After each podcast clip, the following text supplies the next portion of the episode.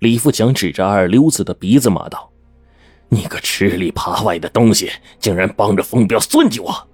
二溜子先是一惊，他没想到李富强这么快就知道了。不过随即他就镇定下来，往嘴里扔了一颗花生米，说：“表哥，你可一直把我当臭要饭的对待呀！我可从来没在你那儿吃过理儿，哎，所以呢，也就不存在什么扒外呀。”李富强说：“好，好。”好，这些咱先不计较啊！你告诉我，你帮着风彪一起算计我，他给你多少好处？二溜子得意的说：“好处可多了，彪哥答应我事成之后给我十万块。其实，风彪只答应给二溜子两千块钱。可此刻呢，二溜子从李富强的嘴里嗅到了特殊的味道，才故意提高了价码。李富强说：‘你不就是为了钱吗？要是你能反过来帮我把这件事情摆平，我……’”给你十五不，给你二十万怎么样？二十万，这个诱惑对二溜子来说太大了。他咽了口唾沫说：“表哥，你要是早点这么大方，也不会有现在这事儿了。”李富强不耐烦地说：“废话少说，你就说能不能帮我摆平？如果不能的话，我再想别的办法。”说完，李富强转身做出一副要走的架势。二溜子急忙上前拽住了李富强，说：“那那那那那，当然呐，咱们都是一家人。”兄弟，我当然早就帮你想好对策了。李富强听了，将信将疑的看着二溜子。二溜子见他不信，拍拍他的肩膀说：“表哥，放心吧，这事对我来说轻而易举。不过呢，事成之后……”李富强强压下心中的气恼，许诺说：“明白，二十万，一分少不了你的。”二溜子还是不吭声。李富强立刻明白了。然后他从包里掏出一万块钱，扔在桌子上，这是定金。二溜子见着钱了，眼睛都亮了，赶紧上前，在李富强的耳边如此这般说了一通。原来啊，他早就盘算过了，想要阻止风彪的敲诈，最好的办法就是把风彪送进监狱。风彪开地下赌场这事儿呢，警察已经注意很久了。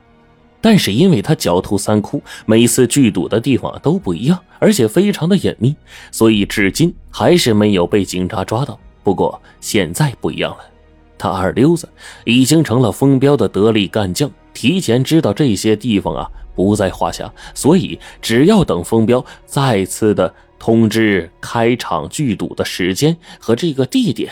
他二溜子来一个无间道，偷偷告诉李富强，李富强再向警方那么一举报，这个封彪肯定就是瓮中之鳖，跑不了。等封彪人进了监狱，那一百万也就自然而然的够销了。李富强看着二溜子这副贪财的嘴脸，气得心里的火直窜呢。但是他转念一想，这还真是个好办法。他知道二溜子是一个认钱不认人的主。只要有钱，就是让他出卖亲爹，他都不在话下。于是他强压下火气，喝道：“成，就听你小子的！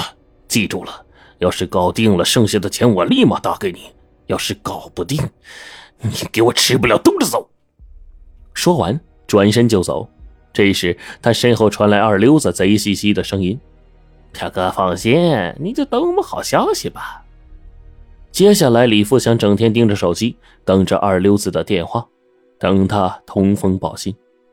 一天，两天，眼看两天熬过去了，李富强想，只剩下最后一天了，再不来消息的话，他就只好乖乖的给转账了。正当他急得坐立不安的时候，第三天晚上，手机响了。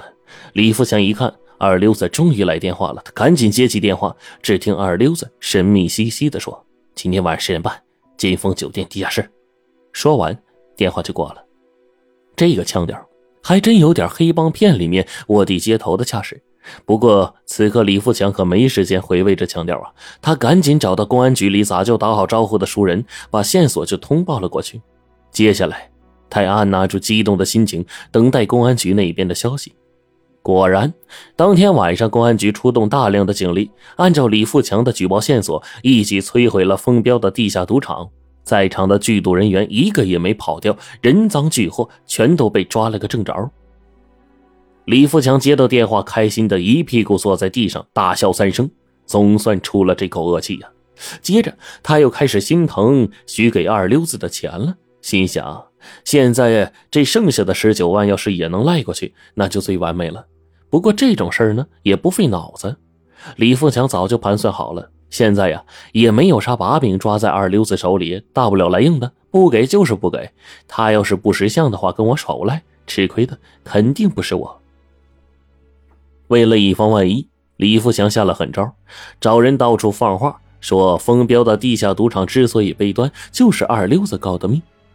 李富强心里有数，这消息一传到道上，二流子立马会成为众矢之的。到时候轮不到他李富强出手，自然有人就去找二流子算账。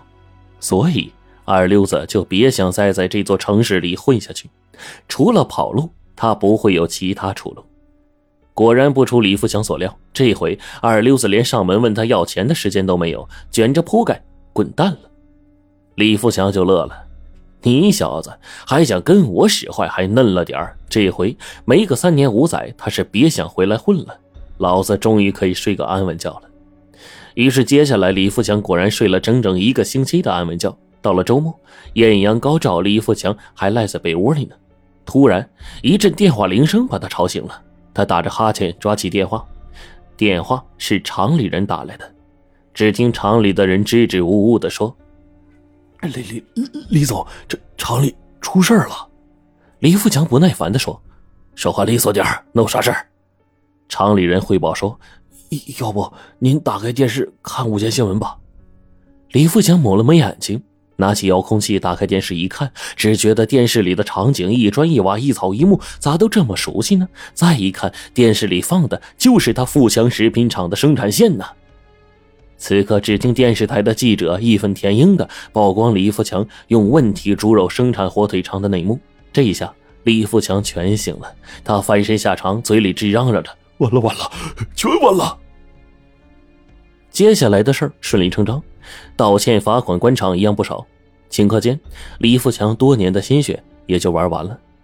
这到底是咋回事呢？李富强想来想去，觉得一定是二流子报复他。他下定决心，挖地三尺也要把这小子给找出来，痛打一顿。不过，还没等他找到二流子，新的食品安全法规就出台了。李富强没等来二流子的消息，却等来了法院的传票。出乎意料的是，在法庭上，李富强倒是见了二流子。正当他目瞪口呆的时候啊！二流子把他们私底下那点勾当招了个一干二净。最后呢，他瞪着血红的眼睛，哆哆嗦嗦地说：“姐夫，对不住了。不过你厂子那点事真不赖我，要怨就怨你自己。”李富强这心呢，这气儿就蹭蹭往上窜。可是也纳闷啊，这事儿不是他小子，那究竟谁给捅出去的呀？这个时候，轮到检方宣读那位质监局张副局长的证词。李富强听了，差点没背过气儿去。话说，这位张副局长倒不是因为包庇李富强落的马，这事儿啊，二溜子说的没错。要怪还真怪李富强自己。原来那天晚上，要不是李富强的举报，公安局也端不掉封标的地下赌场的黑窝。这个黑窝要是没被连底端了，那个张副局长啊，恐怕还在里头赌得欢呢。此刻，在李富强的心里。整件事总算是理顺了。张副局长因为赌博落马，他做的那些见不得光的事也都浮出水面。当然，他和李富强之间的那笔交易，那也肯定是列入其中啊。